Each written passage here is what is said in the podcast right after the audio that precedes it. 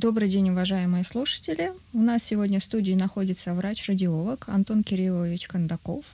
А, приветствую вас. Добрый день.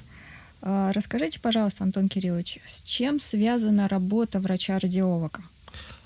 Работа врача-радиолога в первую очередь связана с радионуклидной диагностикой. Это моя первичная специализация, первичная область научных интересов.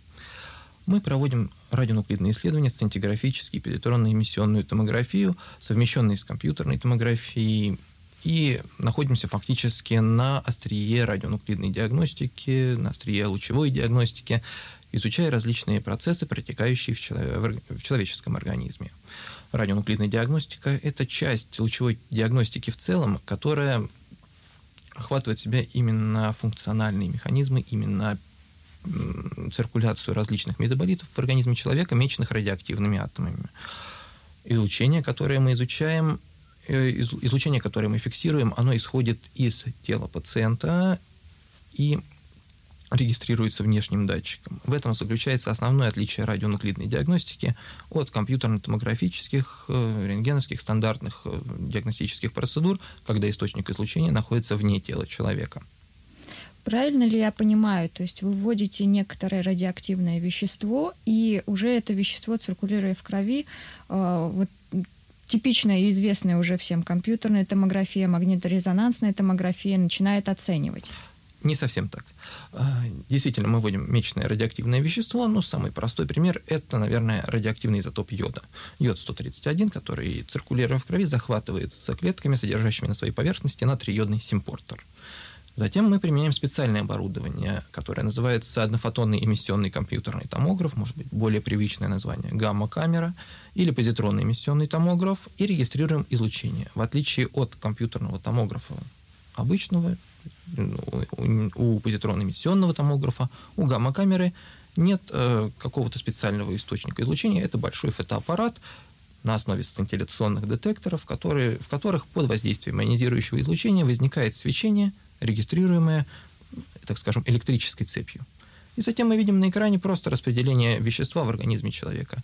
Это достаточно точный количественный метод, позволяет оценить нам в зависимости от введенной внутривенной активности, сколько препарата накопилось в каждом органе тела человека, оценить его функциональную способность. Ну, в частности, про радиоактивный йод я уже говорил, для оценки функции щитовидной железы и узловых образований в ней. Чем больше накапливает узловое образование в щитовидной железе, тем более оно функционально активно, тем более большее количество гормонов она производит, и тем выше его функции, тем выше его степень влияния, так скажем, на уровень гормонов в крови. Исходя из этого, врач-эндокринолог определяет дальнейшую тактику лечения.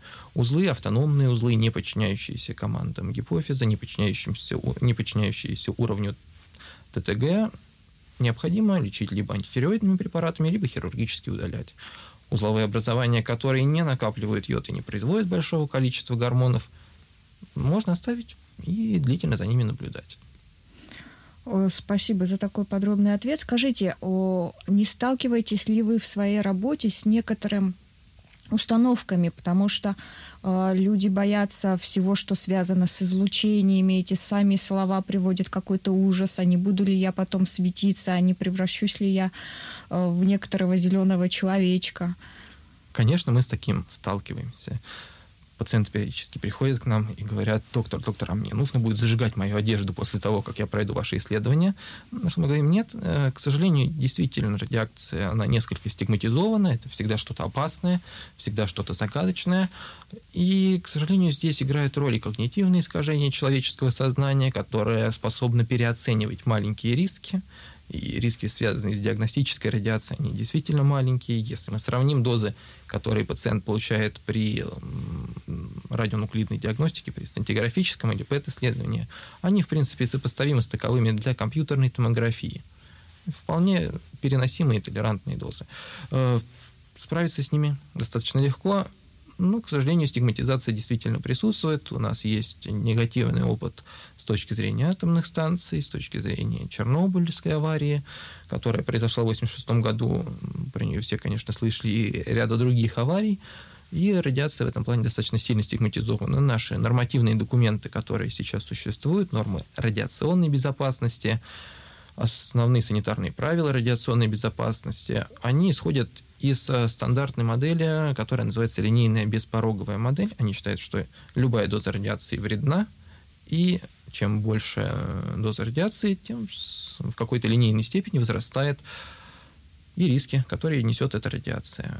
Сейчас эта теория достаточно диску, дискутабельная. Существует ряд научных работ, которые ее опровергают. Она была основана на результатах исследований японских ученых в 50-х годах на основе а, выживших, на основе оценки количества опухолей у выживших после бомбардировок Хиросимы и Нагасаки.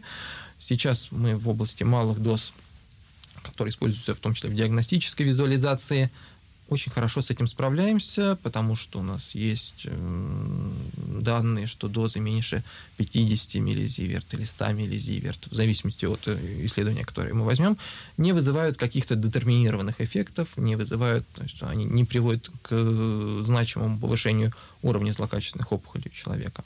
Это те дозы, которые, с которыми человек может встретиться в быту. Например, такие дозы можно получить э, посетив, э, ну, в течение года прожив в провинции Рамсар в Иране, там, где естественный радиационный фон, фон чрезвычайно высок. Ну и любопытные факты, которые тоже говорят в пользу, что есть какой-то порог действия радиации, который человек, в принципе, может переносить, это то, что в этой провинции частота онкологических заболеваний не выше, чем в соседних областях. Да, достаточно убедительные данные. А, скажите, пожалуйста, а Почему, как вы пришли, собственно, в эту специализацию? Почему выбрали радиологию?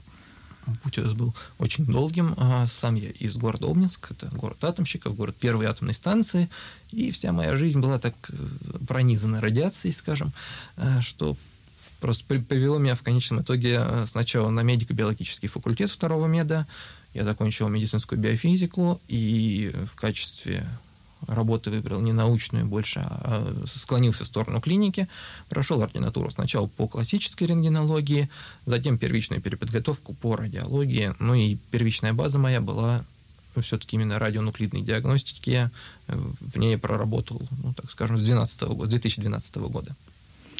А сколько, ну, получается, этот метод, он э, доступен в качестве диагностики людям, у которых имеются те или иные злокачественные нарушения или функциональные. То есть как к вам попадают пациенты? Их направляют врачи или можно прийти и сказать, э, а, есть контингент особо щепетильный, который, найдя у себя какое-то изменение, тот же УЗИ на УЗИ щитовидной железы, сразу развивает некоторую панику. То есть может ли такой человек самостоятельно прийти? Законодательный никакого законодательного документа, напрямую запрещающего человеку прийти, заплатить, заключить договор и сделать исследование, не существует. Конечно, когда нам звонят такие пациенты по телефону и спрашивают, добрый день, а вот у меня такая вот ситуация, я вот чувствую, что у меня карциноид, э, я хочу его вот найти, поможет ли мне ПЭТ, а может быть мне это сделать, можно или нет, мы стараемся в первую очередь направить их к онкологу, который проанализирует симптоматику, предложит какие-то более дешевые, более разумные методы диагностики, может быть, проведет классический скрининг на основные онкомаркеры и придет к выводу, что убедить, сможет убедить пациента, что ему это исследование не нужно. Тем не менее, конечно, периодически бывает так, что пациенты записываются, приходят на исследование, у них с собой ничего нет, никакой документации. В этих случаях мы просто юридически, поскольку договор уже заключен и исследование оплачено, если у нас не получается, мы говорим, ну, хорошо, проходите, пожалуйста. Э, конечно, мы стараемся в первую очередь предупредить, что лучевая нагрузка все равно существует, мы обязаны сообщить пациенту, что риск лучевой нагрузки существует, и в конечном итоге привести его к мысли о том, что ему, наверное, не очень стоит делать дорогое и потенциально опасное исследование без наличия каких-либо существенных симптомов. Периодически все равно в, в, истории, э, в электронной системе появляется в записи три пациента с одинаковыми фамилиями, скорее всего, а, отец, мать и сын, которые записались на ПЭТ-КТ. С тордезоксиглюкозой работаем самая распространенная рабочая лошадка в области радионуклидной диагностики. Вот, но они, как правило, чаще всего не приходят в итоге. То есть кто-то их успевает все-таки отговорить, надеюсь, на... Либо они, да, либо они читают интернет и понимают, что им такая диагностика не нужна. Это достаточно радует. А, а есть какие-то случаи нелепые, как у любого врача, то, что случается в его практической деятельности? Периодически случается, я бы не сказал, что они нелепые, все-таки действительно большинство пациентов это пациенты с онкологическими заболеваниями, поэтому они э, уже достаточно э, подготовлены своими речами врачами к исследованиям, и в том числе подготовлены не только с точки зрения физиологической, но и с точки зрения психологической. Они знают, как проходит исследование, тем более, что мы их при встрече обязательно об этом предупреждаем. Тем не менее, периодически происходят такие ситуации, что, например, вот пациент, страдающий клаустрофобией в такой легкой форме, то есть он может переносить, в принципе, томографические аппараты, э, взял и один раз вылез из томографа. И стоял рядышком. К сожалению, медсестра в этот момент отвернулась и не обратила внимания, что пациент покинул гентри. И на это обратил внимание только врач, который зажил и сказал, а что это, пациент стоит около томографа. Э, она взяла, вылезла, причем это достаточно сложная процедура. Те, кто проходил компьютерную томографию или магнитно-резонансную томографию, знают, что вылезти оттуда не так-то и просто. Она сказала, я подумал, что исследование закончилось. Вот, и пришлось ее, к сожалению, заново уложить, пересканировать и представить рядышком медсестру, чтобы она держала ее за ручку и гладила такая забавная ситуация, но, в принципе, такое случается. Иногда бывают казусы с подготовкой пациентов, которые забывают выложить из кармана ключи и вспоминают об этом в середине сканирования. Как правило, мы стараемся их заранее отловить или, убедившись, что металлические предметы не мешают, визуализации не создают слишком серьезных артефактов, просканировать в таком положении. Ну, вот примерно так. Э, бывают ситуации, когда пациенты не очень хорошо представляют себе суть исследования и начинают после введения радиоактивного препарата, ну, как обычно, прикладывается ватка, забинтовывается, бинт сползает, ваточку пациент берет в руку и начинает себя ей тереть, размазывая радиоактивный препарат по своей коже. Такие случаи тоже бывают, и мы с ними успешно справляемся. Вот, но, к сожалению, это несколько увеличивает время сканирования. А, ну, вы работаете в Центральной клинической больнице Российской Академии Наук. А в какой-то еще больнице проводится подобного рода исследования? Да, конечно. Таких больниц достаточно много, но, как обычно, у нас недостаточно. По сравнению, ну, по рекомендациям существующих международных обществ, по рекомендациям онкологических обществ, для обеспечения пациентов достаточным количеством ПЭТ-аппаратов необходимо около одного ПЭТ-томографа на миллион населения – у нас в Москве эта норма практически выполняется. Сейчас работают около 15 или 20 ПЭТ-центров. То есть, в принципе, они покрывают э, необходимые, необходимыми исследованиями все население Москвы. Тем не менее, на территории России суммарно количество таких центров не дотягивает до 150 сильно достаточно. Я думаю, что их около 40, так, на вскидочку, если прикинуть из тех, кого я знаю, они развиваются, они появляются новые, строятся новые центры, растет потребность во врачах и рентгенологах, которые будут оценивать компьютерно-томографическую составляющую изображения, и потребность во врачах-радиологах, которые оценивают радионуклидное распределение фторглюкозы в организме человека. А, хороший момент затронули, то, что есть рекомендации Всемирного, Всемирной организации, как оно должно выглядеть. А справляются ли с этими рекомендациями? То есть за рубежом, я так понимаю, рекомендации по количеству выполняются. Или там тоже есть некоторый недостаток подобного рода исследований? За рубеж разный. Э, но, как правило, все справляются. В Германии находится на 70 или 80 миллионов человек порядка 89 томографов, ПЭТ-томографов 89 ПЭТ-центров. Там очень хорошо организована система доставки препаратов. В пэт в позитронно-эмиссионной томографии используются короткоживущие препараты. Они должны либо синтезироваться на месте, то есть там должны производиться изотопы, и они радиохимию проходить, либо доставляться на какое-то небольшое расстояние. В Германии это отлично организованная система. В Соединенных Штатах, с которыми мы периодически сравниваем свою страну, порядка 2000 ПЭТ-центров на 300 миллионов населения, то есть они сильно перевыполняют норму. Э, тем не менее, у них с этим проблем нет. Проблемы возникают э, с исследованиями, которые связаны со сцинтиграфическими, со сцинтиграфией, с препаратами технеция. Э, у нас в этом плане все довольно спокойно и стабильно, потому что работают несколько реакторов на территории страны, которые производят предшественники технеция. Предшественник технеция – это молибден-99, пакуется генератор и везется в больницу, и этот генератор в больнице работает примерно неделю или две, выдавая технеции для проведения радионуклидных исследований. В Соединенных Штатах это большая проблема, там достаточно часто возникают э, так называемые ну, прекращения поставок, связанные с тем, что большинство реакторов, которые производят молибден для генераторов, они достаточно старые, периодически выключаются. В Канаде, по-моему, в этом году или в прошлом году заглушили один из таких реакторов. Им приходится молибден привозить из других стран исторически сложилось, что с, ядерной, с ядерными технологиями в России все довольно неплохо. Забавным фактом может быть еще и то, что генератор рубидия, другого препарата для позитронно-эмиссионной томографии, он используется для оценки перфузии миокарда и для, точной расчет, для точного расчета скорости миокардиального кровотока. Э, генератор этот производится под маркой компании Bracco, она американская компания, но, тем не менее, сама колонка и сами радионуклиды производятся у нас в Объединенном институте ядерных исследований. Очень интересно. Так что мы вносим вклад в американское здравоохранение в том числе. А, вы рассказали достаточно длинный путь э, прихода в, собственно, практическую часть радиологии.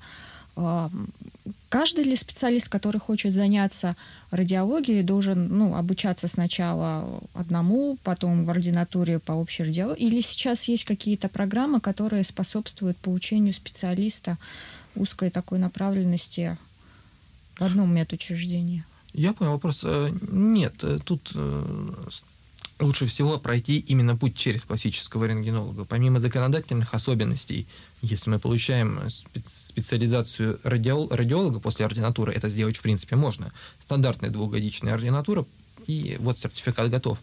Во-первых, человек теряет э, основные базовые знания по рентгенологии, он становится э, очень, очень узконаправленным специалистом, и это ему сильно мешает, потому что в этом случае все томографы, позитронный эмиссионный томограф связан с компьютерным томографом вместе, они работают всегда в связке в современном, в современном мире. Аффект-томограф практически всегда работает в связке с компьютерным томографом, и там рентген, обязательно рентгенология базовая обязательно нужна. Э, поэтому лучше пройти вот именно такой путь. И если человек получает специализацию радиолога изначально, после ординатуры, он не может потом получить рентгенолога в связи с особенностями российского законодательства. Честно говоря, если мы вернемся вообще к разговору про образование немножко, у нас э, достаточно короткая ординатура. Два года – это катастрофически мало. Хотелось бы лет пять. Ординатуры стандартного обучения примерно так, как это происходит в Европе, причем не на одной базе, а на многих базах. Там действительно молодые специалисты переезжают между различными центрами. Они могут поучиться в пределах Евросоюза в Швеции, Германии, Австрии, сопоставить опыт этих центров, изучить э, в лучших центрах лучшие практики. Где-то занимаются специализированно кардиологической практикой, да, там, кардиологической визуализацией. Мы сегодня, я думаю, будем еще говорить про коронарографию. Вот они едут туда, обучаются коронарографии. Потом они переезжают в поучились там несколько месяцев, полгода, год, переезжают в другой центр, изучают абдоминальную, абдоминальную визуализацию, визуализацию кишечника, послеоперационная визуализация, печень э, в другом месте, сопоставляют между собой возможности различных методов исследования, обязательно описывают эти исследования, у них очень большая, большой вклад практической деятельности должен быть, и в таком случае это приводит к формированию законченного специалиста, образованного специалиста, который может работать фактически в любой области, у которого есть знания по всем особенностям, по всем аспектам лучевой диагностики в той или иной мере. И он без труда находит себе работу, и всегда работает, и может сопоставлять и выбирать правильные методы исследования э, для каждого конкретного пациента. А существует ли сейчас программа обмена? Могут ли наши студенты, окончившие, поехать на э, стажировку за рубеж э, в эти центры? Действуют ли э, договорные какие-то программы между нашей медицинским университетом и зарубежным? Я понял ваш вопрос. Ну, так сказать, чтобы государственно обязательно это не существовало, не могу. Есть замечательная европейская школа радиологии, ЕСОР, Э, которая предлагает такие программы для ординаторов, больше не для студентов, для ординаторов или для молодых врачей, которые позволяют э, пройти практику в зарубежных центрах в зависимости от конкретного типа программы, это может быть несколько месяцев или год, э, и предлагает по этому поводу гранты, которые, как правило, спонсируются различными организациями, производящими препараты, оборудование, контрастные вещества. И а, таким образом люди обучаются за свой, ну, они приезжают, обучаются бесплатно, за свой счет живут, и потом грантом им частично возмещается стоимость проживания и обучения, если оно было, если оно было платным или полностью. Кроме того, сейчас в Европейском обществе радиологов ECR и Европейском обществе гибридной визуализации есть специальные программы по относительно бесплатному грантовому обучению одно-двухдневными циклами лекций. Есть э, стоимость там обучения двухдневная, составляет, по-моему, 200-300 евро э, за полный цикл образовательный по какой-то специальной проблеме. Спасибо. Достаточно интересная информация. Думаю, что этой информацией могут воспользоваться ординаторы, которые сейчас уже обучаются и хотели бы усовершенствовать свои знания.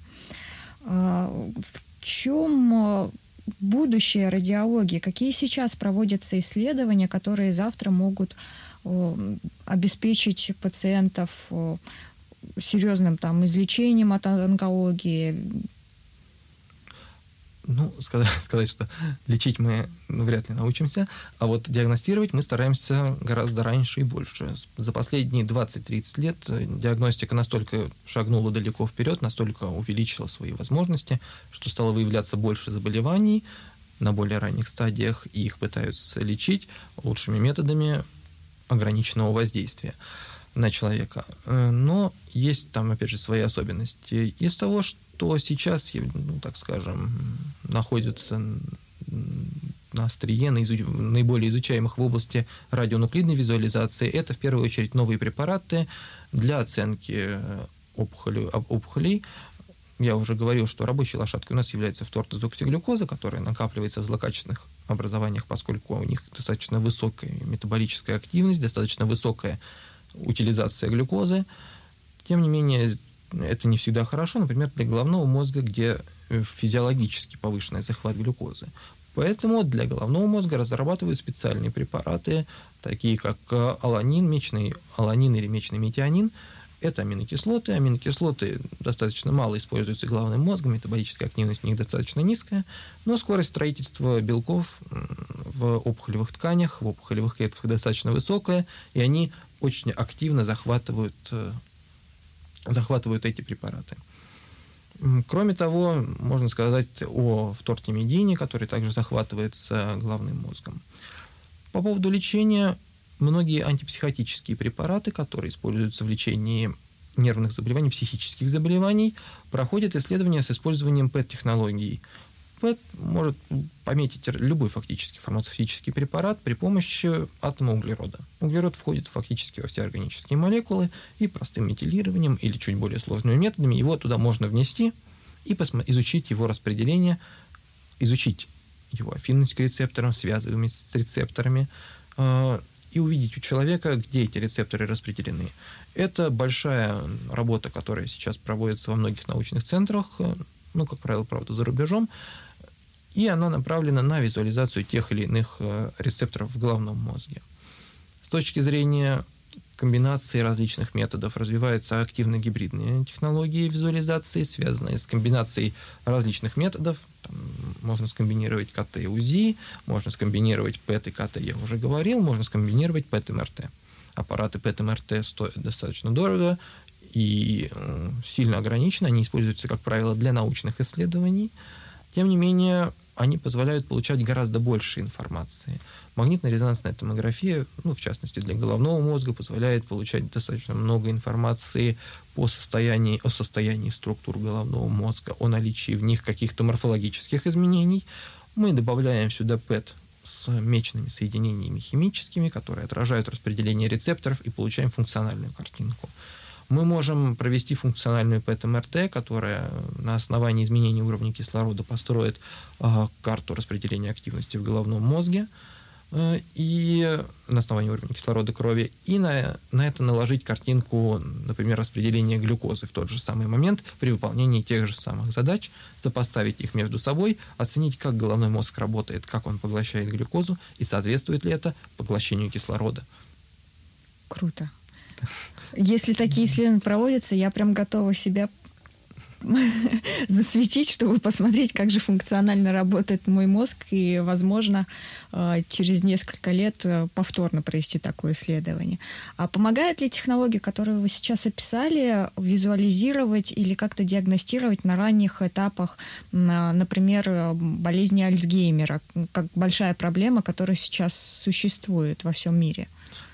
Да, помогают. И однофотонная эмиссионная компьютерная томография, связанная с технецием, и исследования с фтордезоксиглюкозой дают распределение э, метаболической активности глюкозы в головном мозге или перфузии головного мозга. Они, как правило, между собой примерно взаимосвязаны.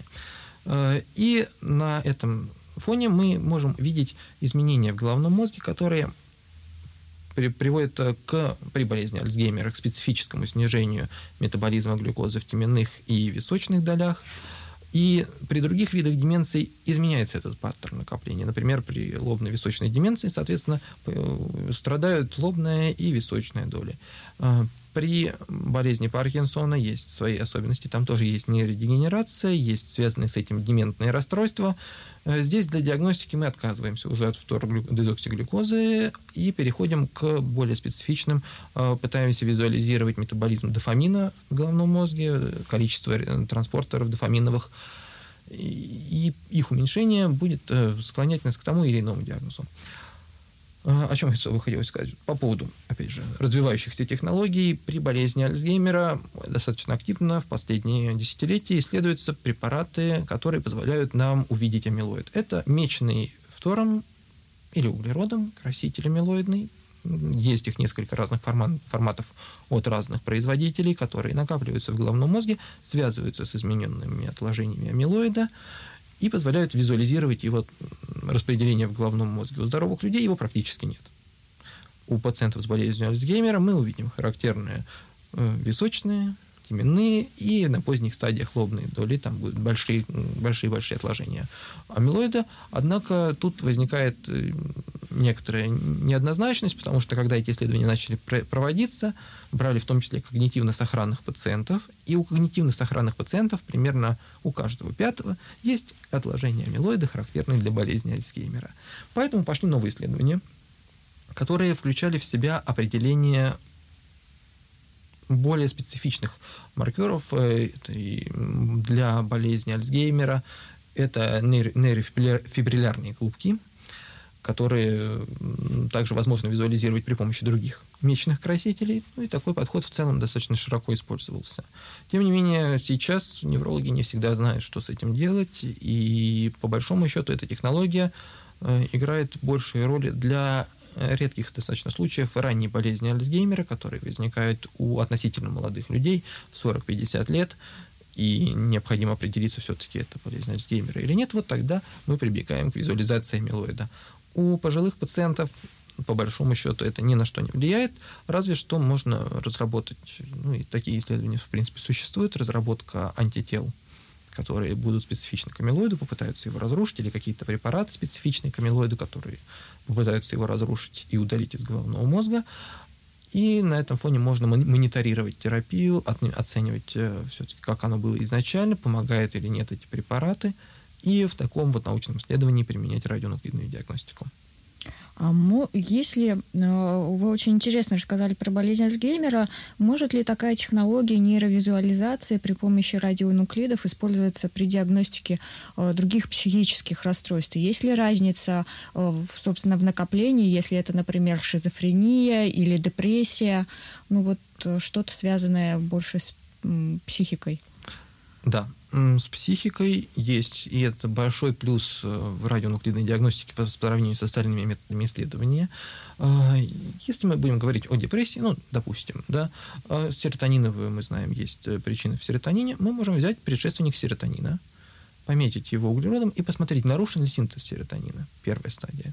Нет, синтез не нарушен, все нормально. Хорошо, значит, вторая стадия рецепторы. Мы берем серотонин, месячный серотонин или месячные аналоги серотонина, вводим внутривенно пациенту, смотрим, есть ли нарушение в самих рецепторах. И так на разных стадиях, в принципе, мы можем исследовать э, на разных этапах, на каждом этапе по-своему, у каждого пациента по-своему, можем исследовать причину нарушения, причину депрессии его, или выявлять вообще, что она существует. Но это, как правило, большие научные исследования, потому что синтез таких препаратов на поток не поставлен. Этим занимаются крупные университетские центры, которые специализируются на лечении депрессии, на лечении других заболеваний, связанных с депрессией. Э, с которыми приходится так или иначе работать, и у них есть специальные методы их лечения. Э, существуют радиофармпрепараты, которые используются при диагностике биполярных расстройств, но здесь, мне кажется, большую роль все-таки играет подход врача, который наблюдает пациента, э, который определяет дальнейшую тактику лечения, нейропсихолог, психологи, психиатры, которые ведут, ведут этого пациента, нужно это им или нет. Потому что на самом деле та сложность, э, есть сложность, с которой мы достаточно часто сталкиваемся, что врач не всегда понимает, а зачем мне это нужно. И поэтому мы, мы ему пытаемся объяснить, он говорит, ну хорошо, я теперь знаю, как это интерпретировать, я это понимаю, я это буду заказывать в дальнейшем. Так у нас вот, например, наладилась работа как раз с пациентами с болезнью Альцгеймера, когда мы неврологам рассказали, что мы видим, зачем им это может быть нужно, как это помогает дифференцировать между собой клинически достаточно сложно различимые между собой и, там, лобно-височную деменцию и болезнь Альцгеймера. И после этого поток таких пациентов небольшой, но стабильный присутствует. А скажите, пожалуйста, э, собственно, раз упомянули, что врачи не до конца понимают, как это может помочь в их работе, проводятся ли э, какие-то междисциплинарные или узкоспециализированные курсы в рамках там, тематического усовершенствования и на базе какого университета можно направить врачей, чтобы они больше знали э, такой информации Честно говоря, как правило, это работает э, скорее на личном контакте между врачами, на их общении, на профильных мероприятиях. Ну, например, на, там, у нас есть такая выставка здравоохранения, там вот между собой врачи-производители общаются. Есть конгресс радиологии, который проходит традиционно в конце мая. Э, там тоже различные врачи общаются. Но, честно говоря, я не встречался со специализированными курсами. Ну, сейчас есть замечательный портал по непрерывному медицинскому образованию. Я видел там ряд э, образовательных материалов, посвященных радионуклидной диагностике, в частности, диагностике ишемической болезни сердца, который был направлен не только для, на врачей-радиологов, но и на врачей-терапевтов, кардиологов, которые с этой методикой работают и работают, судя по увеличивающимся запросам, достаточно активно.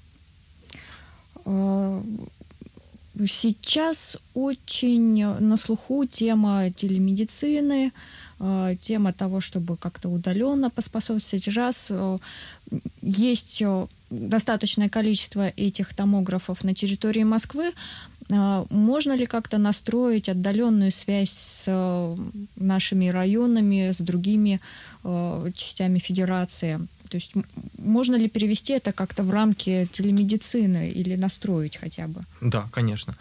Сейчас э, с 1 января этого года вступил в действие закон о телемедицине, который позволяет нам каким-то образом структурировать эту деятельность, но даже до вступления его в силу были случаи, когда рентгенологи э, давали свое, либо, как правило, как правило, второе мнение э, по уже описанному исследованию. Такие сайты существуют в настоящий момент в принципе, практически любая больница, в которой проводятся рентгенологические или радиологические исследования, обладает возможностью вставить диск в CD-ROM с исследованием пациента и провести его анализ, или запросить у пациента этот диск, переслать по почте или по каким-то другим каналам связи. Единственное, что они обязательно должны быть защищены, так чтобы личная информация пациента не попала э, к чужим людям, так скажем, потому что все-таки это врачебная тайна, которую мы должны охранять. Такая система достаточно эффективно работает в зарубежных странах. Некоторые американские рентгенологи, радиологи, судя по рассказам, не выходят иногда из дома и очень удобно работают из дома, общаясь э, с больницей только на основании пересылаемых исследований. Это не всегда очень хороший результат, потому что иногда нужно все-таки подойти к пациенту, что-нибудь спросить, уточнить, э, посмотреть на пациента, оценить размер щитовидной железы, э, визуально все-таки, куда она больше, как, как она выглядит, иногда попальпировать, поговорить с пациентом. Э, большой запрос со стороны пациентов существует на общение с врачами-рентгенологами, с врачами-радиологами. Они хотят не просто получить бумажку с заключением, они хотят услышать мнение врача. Для нас это ну, привычная практика. Мы ну, на, в тех местах, где я был, э, обязательно с пациентом есть какой-то контакт врача, проводившего исследование, врача, готовившего заключение. Не всегда, не во всех больницах такое есть. И аналогичный запрос формируется достаточно часто в зарубежных странах, где рентгенолог напрямую не контактирует с пациентом, отправляя результаты лечащему врачу, и лечащий врач уже интерпретирует их и сообщает пациенту. Эта технология тоже правильная. Мне кажется, пациентам разумно было бы получать оба мнения. Все-таки иметь да, и, ну и, соответственно, да, действительно, телемедицина существует, существуют различные производители серверов, на которых может храниться информация, различных систем архивации данных, которые пересылают информацию между своими частями вполне спокойно. Описывать из дома рентгенологические исследования можно – а если говорить о каких-то мобильных установках для того, чтобы э, опять-таки был доступ, у нас есть отдаленные районы, учитывая территорию нашей страны, э, откуда добраться достаточно тяжело. Э, может ли организ... ну, в таком формате приехать туда, сделать исследования там и уже действительно передать данные в центр, оценить их, как бы не, некоторый такой промежуточное звено, которое приедет на дом. Да, такое, в принципе, возможно. С, с учетом, конечно, строгих достаточно правил работы с ионизирующими источниками излучения. Это касается не только открытых источников, которые мы используем в радионуклидной диагностике, но и рентгеновских аппаратов. Аппарат должен быть достаточно защищенным, а, пациент не должен подвергаться, не пациент, а даже больше окружающие люди не должны подвергаться слишком высокому излучению. Тем не менее, на базе фургонов, пикапов, крупных э, аппаратов для круп, крупных достаточно Машин? Машин, да. Можно создать, поставить любой томограф. Такие возможности существуют, например, в создании мобильных диагностических установок для быстрой диагностики инсульта. В этом случае КТ-аппарат встроен прямо в кузове большого, большой машины, которая используется как скорая помощь. Пациента с инсультом кладут в томограф, прямо в машине, пока он едет до госпиталя, проводит компьютерную томографию, исключают геморрагическую природу инсульта, если это не геморрагический, это ишемический инсульт, и в этом случае мы применяем ту технологию, которая стандартная, это рекомендантный тканевой активатор плазминогена, который вводится внутривенно пациенту, и таким образом мы стараемся соблюдать то правило золотого часа, которое mm-hmm. нам всем ну, известно, наверное, из курса неврологии. Чем быстрее мы начнем лечение, тем меньше выраженность ишемии, тем меньше, тем лучше будет сохранен пациент. Эта технология, так, честно сказать, тоже, тоже периодически критикуется. Этот подход не, не всегда работает так, как надо. Тем не менее, он на сегодняшний день в нашей стране является общепринятым. И поэтому такое, такие скорые помощи для пациентов с инсультами, в принципе, разумные и могут использоваться. Вот, но, наверное, они стоят достаточно все-таки дорого, потому что нужно все-таки достаточно большую крупную машину под компьютерный томограф сделать. Стоит сказать также, что и радионуклидная диагностика не отстает. Существует э, возможность поставить ускорители частиц на шасси какой-нибудь, какой-нибудь машины. Этот ускоритель продуцирует э, радиоактивные вещества, которые готовятся тут же и вводятся пациенту, грубо говоря, во второй машине, где стоит томограф прямо на месте. Это все требует, конечно, на самом деле, на ходу этого сделать не получится, потому что это требует подведения высокого, высокомощностных кабелей электрических.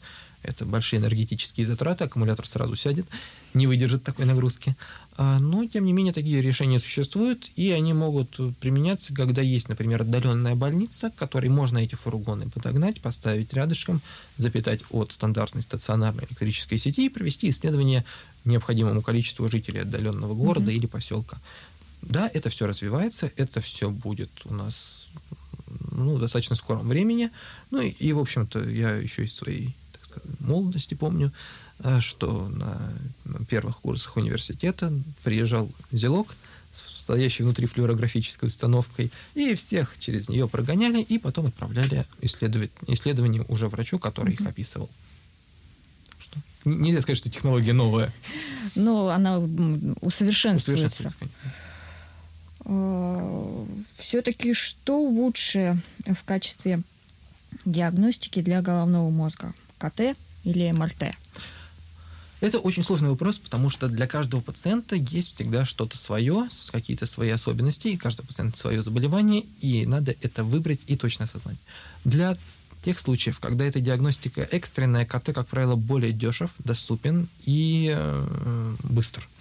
Э, часть, мы уже говорили сегодня про инсульты. Mm-hmm при дифференциальной диагностике инсультов э, быстрым способом, самым быстрым способом для исключения геморрагического поражения является компьютерная томография. Для ишемического инсульта она позволяет выявлять малые признаки инсульта на разных стадиях, которые, применяя которые мы можем уже достаточно однозначно этот диагноз установить, сопоставить с клиническими проявлениями и начать соответствующее лечение в течение вот этого замечательного золотого часа. Однако, если у пациента что-то более необычные опухоли головного мозга, метастазы в головном мозге, рассеянный склероз. Здесь магнитно-резонансная томография играет гораздо большую роль.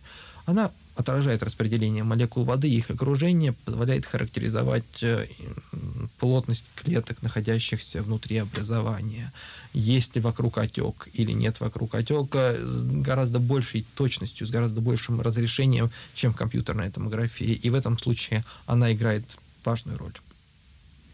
Ну и тогда в качестве а, подводящего вопроса после КТ и МРТ, многие считают, что МРТ, оно так же вредно, как КТ. Хотя, насколько я знаю, МРТ это магнит, это не а, радиация.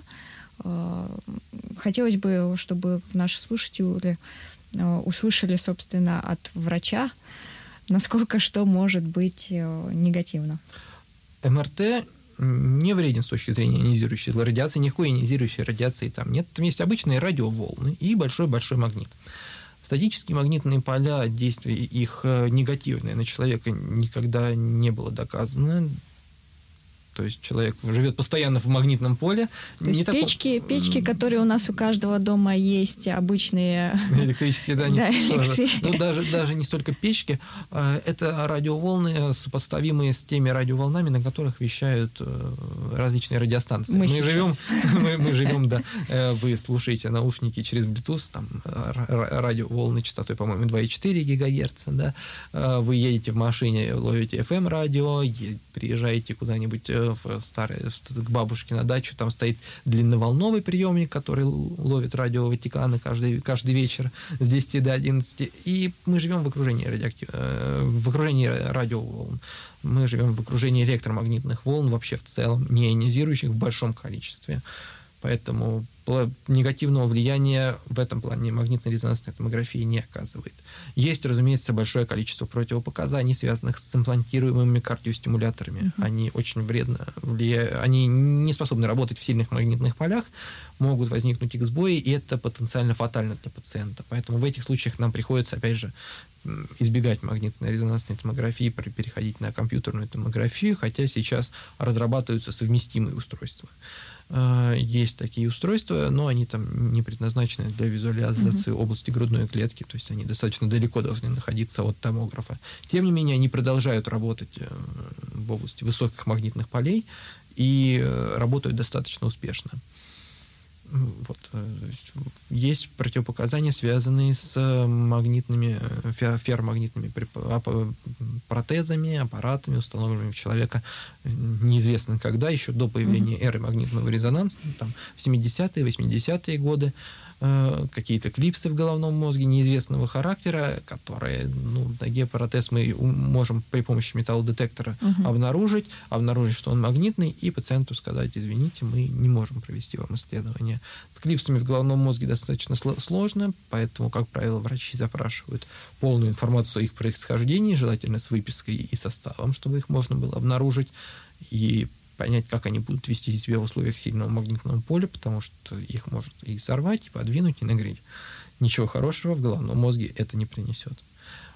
Поэтому здесь тоже свои ограничения есть, но с точки зрения повреждающего действия магнитно-резонансный томограф никак не влияет на пациента.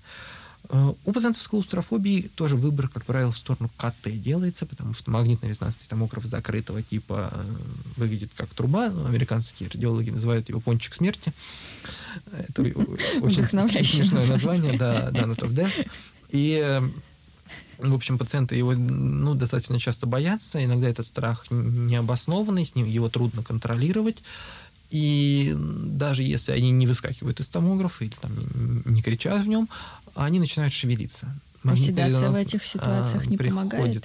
Приходится седацию делать, да, в этих случаях, особенно если это дети, они беспокойные, как правило, сами mm-hmm. по себе. В этих случаях обязательно должна быть проведена седация. При этом важно понимать, что это ограничивает применение функциональной МРТ головного мозга, потому что она будет влиять на уровень э, мозговой активности mm-hmm. и обмена кислорода в головном мозге. А, вот, поэтому там нужно каким-то образом ее либо договариваться с ребенком, либо отказываться от этого исследования, переходить к другим видам исследования. Компьютерная томография чувствительна к движениям пациента, но не настолько критична, как магнитно-резонансная томография. Поэтому здесь в этом плане гораздо проще. И исследование проходит ну, за секунды. Сканирование всего тела у нас занимает порядка 10 или 12 секунд на компьютерном томографе, который работает вместе с ПЭТ. Угу. Достаточно быстро человек проезжает через него, и оказывается голова его снаружи, он уже не так боится окружающего его плотного металлического кольца. А в другом в других случаях магнит, если человек нормально переносит магнитный резонанс, если он способен выполнять команды и терпеть тот уровень шума, который производит магнитно-резонансный томограф, то, в принципе, магнитно-резонансная томография может быть использована в этих случаях. Спасибо. Я думаю, Хорошо. что слушатели получили полный объем информации, и э, вот эти вот мифы из серии э, обычные наши печки, где мы разогреваем еду, они вредные, МРТ вредно, все вредно, оно как минимум снизится. Ну, не будут, не будут волноваться, да. Да. Вот, ну и еду лучше готовить полноценно разогретая еда ничего хорошего тут тоже не несет. Лучше, ну, взять котлетку там на, на сковородочке с картошечкой, с лучком. Иногда не, не хватает времени. времени. Да, понятно. Конечно. Его не, не будет никогда хватать, потому что, к сожалению, да, работаем, работаем ну, с утра до вечера. С утра до вечера, плюс если это будут какие-то телемедицина и нужно быть да, дома или в отпуске на Бали, но все равно в доступе. Ну, ничего. Дома-то хорошо, чашечку чая и описание можно. Вот. Система доступна для описания. Телемедицина будет развиваться. Конечно. А, стимуляция мозга при помощи лучевой терапии, насколько это реальная возможность? То есть, э, да, диагностика, вот вы сказали, в рамках лечения может использоваться, а, а можно ли улучшить работу мозга, используя э, лучевую терапию? Ну, лучевая терапия, которая используется, она использует достаточно высокие уровни энергии, э, излучения. Они, как правило, оказывают поражающий, а не стимулирующий эффект последнее время достаточно широко обсуждается при лечении головного мозга, э, при лечении опухолей головного мозга. Риск радиационно индуцированной деменции – это довольно дискутабельный вопрос. Там не всегда понятно, то ли это вызвано радиацией, то ли воздействием опухоли, то ли химиотерапией. Там множество факторов, которые не позволяют однозначно дать ответ на этот вопрос. Но чаще всего это именно поражающее действие излучения. Тем не менее, если мы посмотрим ряд исследований, которые Э, исследуют так называемую теорию положительного действия ионизирующего излучения, теорию радиационного гармезиса, то там действительно показывается, что при низких дозах излучения, ну, вот то, о чем мы говорили, диагностические дозы излучения 5, 10, 15 миллизиверт – организм в целом повышает свою сопротивляемость, и вообще это действует и как иммуномодулятор, и как против опухолей, все очень хорошо. Однако результаты таких исследований тоже не всегда однородны, не всегда их можно сопоставить между собой, и теория радиационного гармезиса остается на сегодняшний день всего лишь одной из теорий, наряду и с пороговой моделью, и с беспороговыми моделями, которые говорят, что все-таки радиация приносит вред Жаль, да, то есть получить пока не какого-то супер-пупер ума путем обучения. Суперсилы не, пом- не помогут, да. Лучевая терапия не поможет, даже если вас укусит паук, все равно Если паук заползет в эту установку, получится нечто гибридное наряду с фильмом? Нет, увы, нет. Мутации или, к счастью, нет. Мутации происходят не так быстро. Мутагенный эффект радиации, в принципе, достаточно известен, является одним из возможных побочных эффектов после лучевого лечения, но мутация – это не вырастание третьей руки, а образование, например, пятна на коже, потому что часть клеток через клон клеток, э, через который проходил пучок излучения, получил мутацию, которая, например, способствует э, выработке какого-то определенного пигмента или, наоборот, депигментируется. Вот такая мутация, которая будет присутствовать. Они не всегда обнаруживаются. Они могут компенсироваться другими клетками. Там, ну, может быть, там, посидевшая прядь волос, то же самое, как mm-hmm. один из возможных случаев депигментации, как, как вариант. Так что, да, к сожалению или к счастью, мутации происходят не так быстро. Ну, учитывая, что частота отрицательных мутаций несколько выше, чем положительных, то, наверное, все-таки, к счастью, мы пока живем без их такого высокого более, количества. Да, более да. стабильно. А сейчас вот э, я была на прошлой неделе в Объединенном институте ядерных исследований, где нам очень красочно, очень вдохновенно рассказывали в рамках экскурсии про э, протонную терапию, о том, что это будущее, собственно, возможности лечи, лечения онкозаболеваний нервной системы. Э, что вы можете сказать об этом? Протонная терапия, в отличие от стандартных методов лечения, которые используются сейчас, а это, как правило, гамма-терапия или терапия mm-hmm. высокими энергиями линейных ускорителей, обладает замечательным эффектом, который называется пик Бренга. Если распределение гамма-излучения или излучение, тормозного излучения высокой энергии в теле человека устроено таким образом, что максимум приходится на кожу, и потом оно убывает, убывает, убывает, убывает, то для подведения дозы глубоко лежащей опухоли нам потребуется несколько пучков излучения сопоставить друг с другом, направить друг на друга так, чтобы они пересекались и в опухоли создавали достаточно высокую дозу для ее уничтожения. При этом окружающие ткани тоже получат достаточно высокую дозу. Для того, чтобы этого избежать, стали придумывать различные установки. Ну, наверное, самый известный это гамма-нож, кибернож, в которых источник излучения либо их достаточно много, как в гамма-ноже, и они точечные, либо, как в киберноже, это линейный ускоритель, который постоянно двигается и из разных проекций а, облучает опухоль, уничтожая ее таким образом. В отличие от этого, у протонной терапии распределение максимального поражающего эффекта, распределение ионизации отличается. Максимум ионизации лежит в глубине тканей, и мы этот максимум ионизации, глубину этого максимума ионизации можем регулировать, регулируя энергию протонного излучения. Таким образом, мы можем подводить прямо к самой опухоли максимум, сообщая минимальную дозу на те ткани, через которые прошел пучок излучения – и практически нулевую дозу на ткани, лежащие за этим э, пучком, за этим пиком излучения, на подлежащие, так скажем, относительно опухоли ткани. Это большой плюс, потому что это позволяет нам сохранять у человека здоровые ткани неповрежденными. Это очень важно в лечении головного мозга, потому что в этом случае, в случае головного мозга у нас нет лишней ткани, которую мы можем спокойно облучить, и ничего не будет, как, например, в случае с печенью угу. или с легкими. Ну, облучили мы легкие, ну, там второе легкое, с другой стороны есть. В головном мозге нет излишней ткани. Это ограничивает и работу хирургов, и работу нейрохирургов, это ограничивает работу и лучевых терапевтов. Поэтому здесь важно сохранить здоровые ткани. Протонная терапия в этом очень сильно помогает. Сейчас, к сожалению, такие количество центров для протонной терапии не так велико. Метод достаточно дорогостоящий, трудоемкий, энергоемкий. А здесь большую роль играют медицинские физики и физики-дозиметристы, которые рассчитывают распределение протонов в ткани в зависимости от энергии, вместе с врачом участвуют в планировании такого лечения. Важно обеспечить неподвижность пациента и очень точное наведение пучка на именно опухолевый очаг на злокачественное образование, которое мы хотим вылечить. Как и в лучевой терапии, в принципе, но здесь это требует специальной тяжелой подготовки. Вероятно, поэтому количество таких центров не так велико, даже по сравнению со всем миром, где их порядка 70 или 80. Чаще всего они ассоциированы с крупными городами, связанными с физическими излучениями. Если мы говорим о Японии, это циклотрон в городе Чиба, который ну, достаточно длительное время уже работает. Японцы в этом плане являются, наверное, одними из, лидирующих, из лидирующих наций. Если мы будем говорить о России, то эти аппараты, эти установки расположены у нас в Обнинске, в городе Протвино, тоже, в принципе, города атомщиков, и в Объединенном институте ядер, ядерных исследований.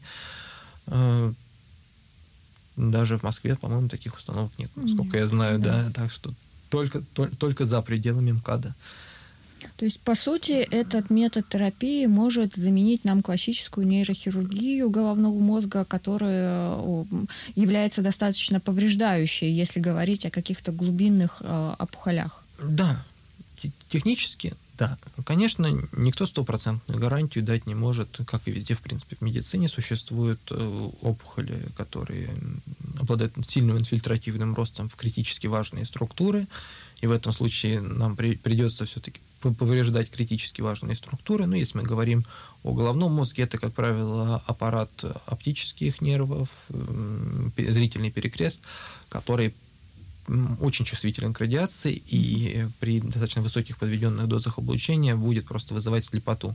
Угу. К, сожалению, к сожалению, такое тоже случается. Это один из ограничивающих э, факторов в лечении, в конвенциональном радиотерапевтическом лечении опухолей головного мозга. В этом случае приходится комбинировать это с другими методами. На сегодняшний день все-таки стандартным являются именно хирургические операции в случае низкозлокачественных опухолей – это, как правило, сама операция и затем динамическое наблюдение до появления рецидива. И если рецидив действительно возникает, в этом случае могут привлекать лучевую терапию в качестве вспомогательной методики. Либо это стандартная вспомогательная методика в случае с высокозлокачественными опухолями головного мозга, такими как глиобластома, когда э, стараются сделать максимально безопасную резекцию тем не менее, участки опухолевой ткани, участки опухолевого роста остаются где-то в теле человека, где-то в головном мозге. В этом случае комбинация химиотерапевтического лечения и лучевой терапии позволяет э, вызвать э, ну, положительный эффект, получить положительный эффект у этих пациентов, увеличить продолжительность жизни. К сожалению, в целом, поскольку опухоль достаточно высокозлокачественная, прогноз в целом не очень благоприятный, и речь идет, как правило, о увеличении медианы выживаемости на 2-4 месяца. Но, тем не менее, эти технологии применяются, стараются их применять достаточно широко. Ну, Печально, ну, конечно, ну, к немного. К сожалению, да. А, а что касается а, непосредственно применения в области там, заболевания сердца, где ну, достаточно широко обсудили возможности применения при заболеваниях нервной системы. А, может ли использоваться для функциональной оценки работы а, сердца там, коронарографии, и является ли это способом выбора, в том числе диагностического? Да, достаточно часто применяется и коронарография конвенциональная, стандартная, и, коронарго... и КТ-коронарография, которая в последнее время приобретает больше, большую распространенность с появлением аппаратов, с появлением достаточно, достаточно доступных контрастных веществ, а, вызывающих минимальное количество осложнений. И так как это относительно неинвазивный метод исследования, он более безопасен. Однако у него тоже есть свои ограничения, связанные с массой тела пациента, стадией заболевания, его возрастом, потому что есть особенности в дифференциальной диагностике там, старых новых бляшек в коронарных артериях, которые препятствуют кровотоку, активные они или неактивные. Поэтому методы для каждого пациента все-таки персонализованно, лучше подобрать свой, посмотреть, какой метод он лучше перенесет.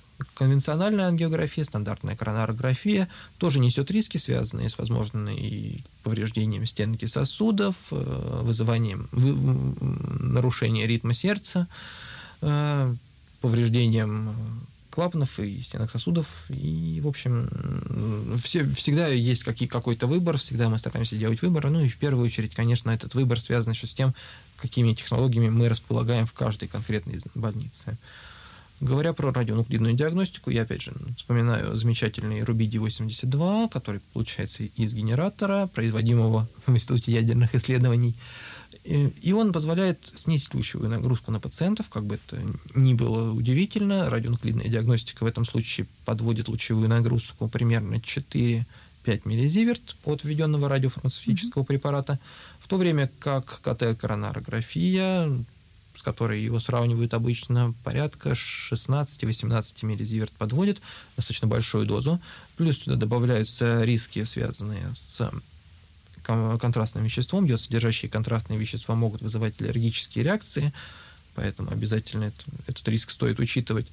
Радиофармацевтический препарат на основе рубидия не включается ни в какие фармакологические процессы внутри тела человека, ни в какие физиологические процессы специально он не включается. Он отражает перфузию миокарда, не влияет на человека и идеально всеми переносится. Более того, если у нас есть необходимость визуализации конкретных э, бляшек, мы можем в компьютерном томографе параллельно с ПЭТ-исследованием провести КТ-коронарографию и получить красивую картинку, которая будет, с одной стороны, отображать перфузию миокарда, скорость миокардиального кровотока, э, фракционный резерв кровотока, а с другой стороны, на этой же картинку будет наложено изображение сосудов, в которых мы можем увидеть, э, физически глазом увидеть существование бляшек, в каких отделах она находится, в проксимальных, в дистальных, какой артерии, в каком количестве.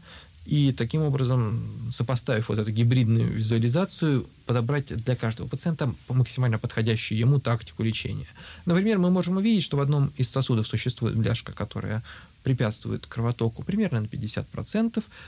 И когда мы посмотрим исследование, проведенное в нагрузке, мы увидим, что за счет коллатералей и за счет того сохранного кровотока, который функционирует, эта часть миокарда сохранна. Она сохраня... она перфузируется, там здоровые живые кардиомиоциты, они сокращаются, и в этом случае нет необходимости в проведении стентирования этого сосуда.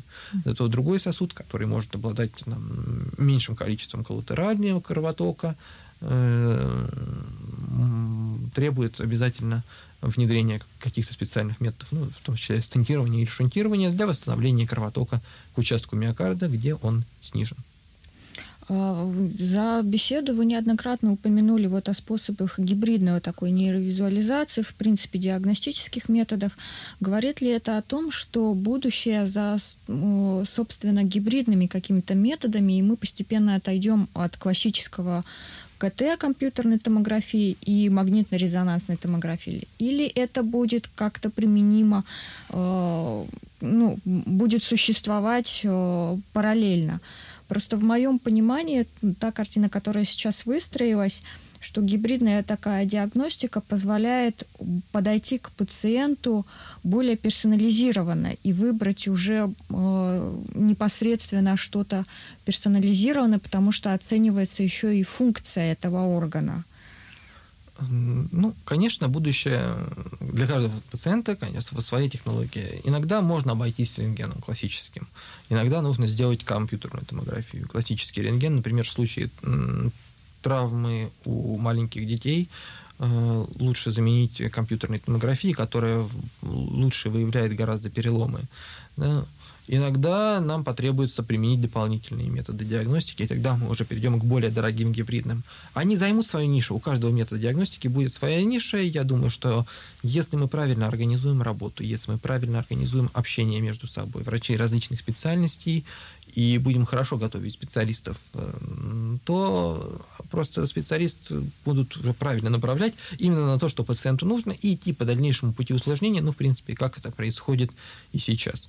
Иногда, к сожалению, так получается, что у пациентов в настоящее время результаты дублируются, им по два раза делают КТ в разных учреждениях, потому что вот там что-то не дописали, не пересмотрели. Вот. Ну, если мы правильно организуем инфраструктуру, если мы правильно организуем направление пациентов на нужные исследования, то все будет хорошо, каждое исследование будет иметь свою нишу, и оно будет показано вот каждому конкретному пациенту. Я не, скажу, не сказал, что гибридные технологии заменят КТ. Они будут скорее его дополнять сильно. Э, опять-таки мы приходим к тому, что недостаток информации и знаний у врачей первичного звена, которые направляют на эти исследования. То есть надо сейчас э, каким-то образом также для того, чтобы способствовать развитию этих диагностических методов, э, внимание свое уделить и образовательным программам. Обязательно. Ну, собственно, поэтому я тоже работаю на кафедре второго меда, кафедре лучевой диагностики и терапии. Э, стараюсь э, в меру своих сил и возможностей помогать и в методической, в методической работе, в создании каких-то рекомендаций.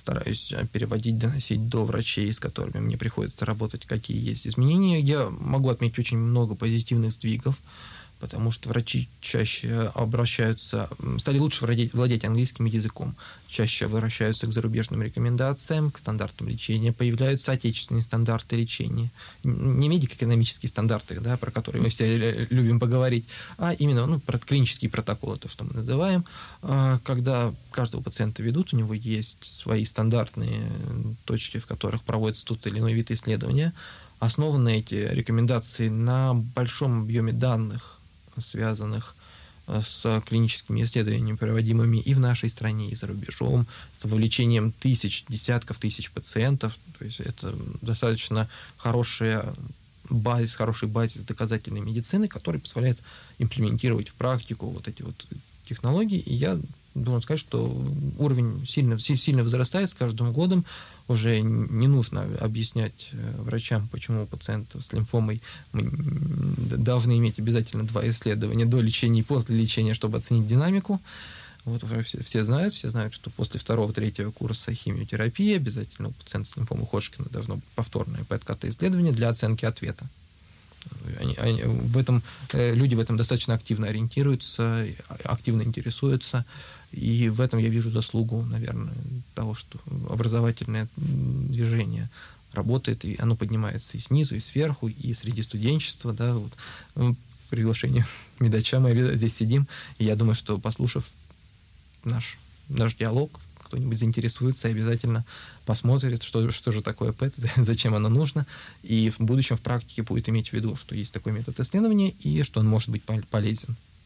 А если, э, что бы вы могли сказать слушателям, которые, вдохновившись нашим диалогом, узнав, что есть и такое направление, более узкоспециализированное, на мой взгляд, по сравнению с общей радиологией, да, и читать с, только... С общим рентгеном. Да, да с, с, общей, с, с общей рентгенологией, простите, да. Да, с, ага. э, что можете, э, ну, в, нап, в напутствие, в качестве там вдохновения рассказать? Я думаю, что много ну, на мой взгляд, по крайней мере, то, как я это сейчас прослушала и вдохновилась, мне было бы интересно.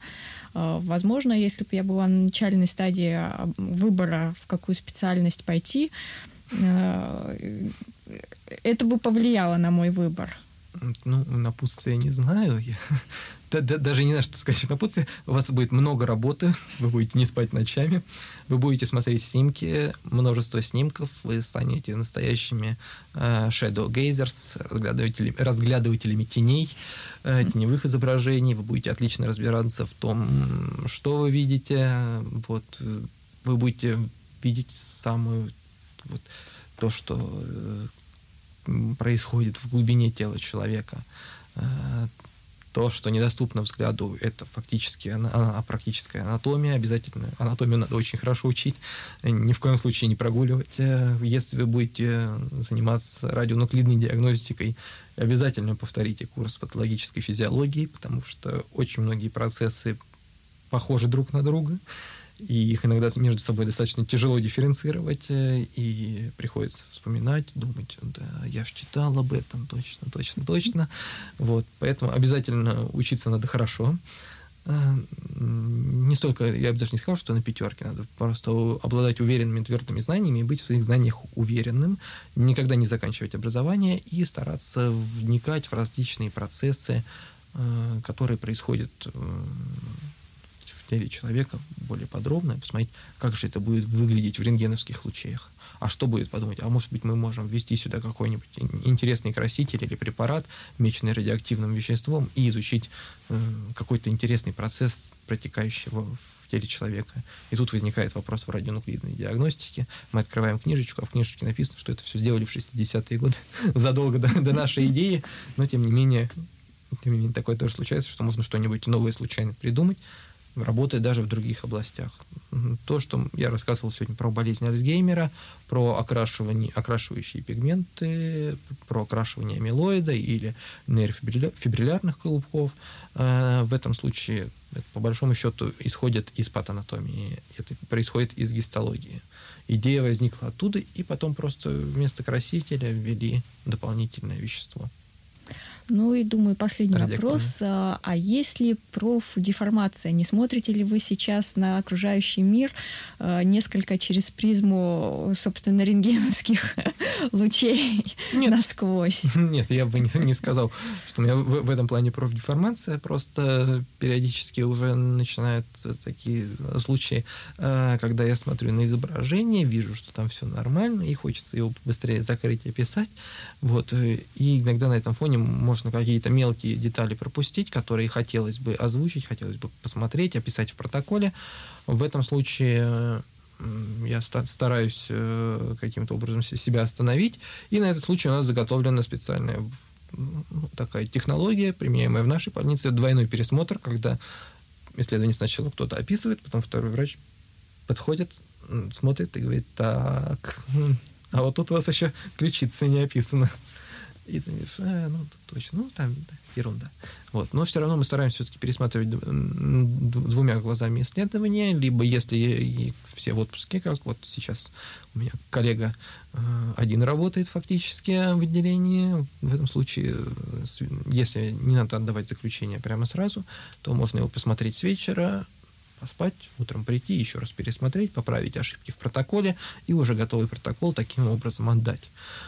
За рубежом, ну, кстати, возвращаясь, возвращаясь опять же к теме образования, куда же без него, это наш фундамент. Э, часто исследование описывает резидент, это ну, наш, грубо говоря, ординатор, Затем его верифицирует лечащий врач, и в конце недели все заключения попадают к заведующим отделением, который наделен многими полномочиями, и он их просто просматривает, и тем, кто что-то пропустил, стучит по шапке и говорит, ай-яй-яй-яй, как же так?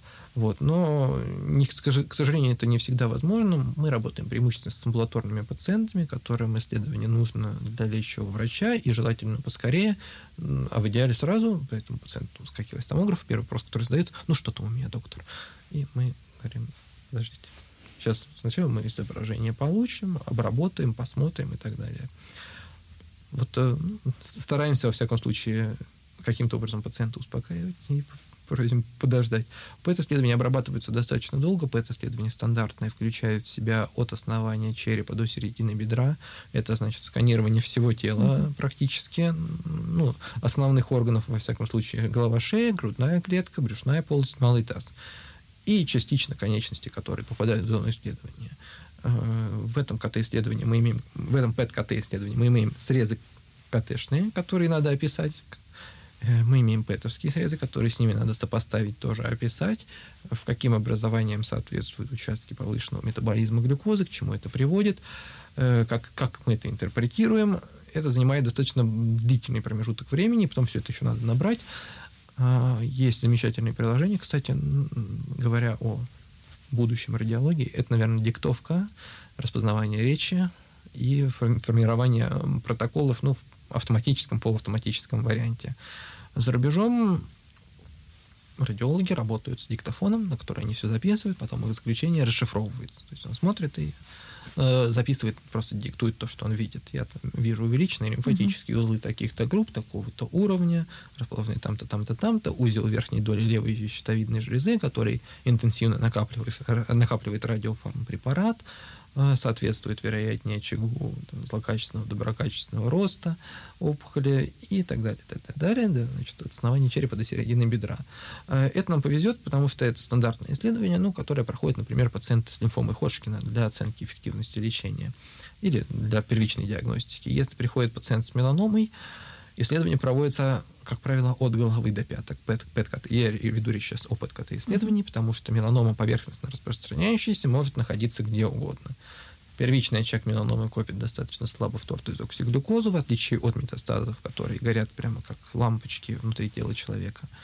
А первичный очаг выходит, приходится достаточно долго выискивать, если он не был известен заранее, и прокручивать все-все-все, и просматривать все тело человека, всю кожу. Это занимает огромное количество времени и требует э, огромной концентрации внимания, потому что минимальное утолщение обязательно должно быть замечено, оценено, описано и указано, где оно расположено. Поэтому, по, поэтому ПЭТ-КТ-исследование мы стараемся отдавать на следующий день описания, не сразу. Если там у пациента нет какой-то критической ситуации, которая э, нужна, но, как правило, таких ситуаций действительно не бывает. Очень интересно. Я думаю, что ну, у меня, по крайней мере, на данный момент э, все вопросы исчерпаны. Я получила некоторый такой большой пул информации, который стоит обдумать. И если возникнут вопросы, в том числе у наших слушателей, возможно, даже повторная встреча для каких-то уточняющих моментов. А, спасибо большое за то, что пришли, Антон Кириллович. Я маленькую ремарку да, писал, потому что я видел там еще один вопрос, по-моему, ВКонтакте был а. про цветной рентген. Это э, то, что меня на самом деле очень понравилось, потому что буквально на днях, на, ну вот на неделе вышло сообщение о том, что научились делать трехмерный цветной рентген э, в Австралии на основании угу. тех э, физических детекторов, которые были разработаны для большого адронного коллайдера. Вот, и там был вопрос, а есть ли будущее в этой технологии? Да, будущее в этой технологии есть, но внедрение в клиническую практику произойдет где-то через 10, наверное, минимум, потому что сейчас она организована для, э, так скажем, для конечностей, для суставов, для небольших участков тела и больше там даже для, для животных. Хотя там картиночки там, конечно, поразительные, но они рекламные, поэтому я к ним не с, не с некоторым скепсисом отношусь, вот, потому что ну, посмотрим, что из этого получится.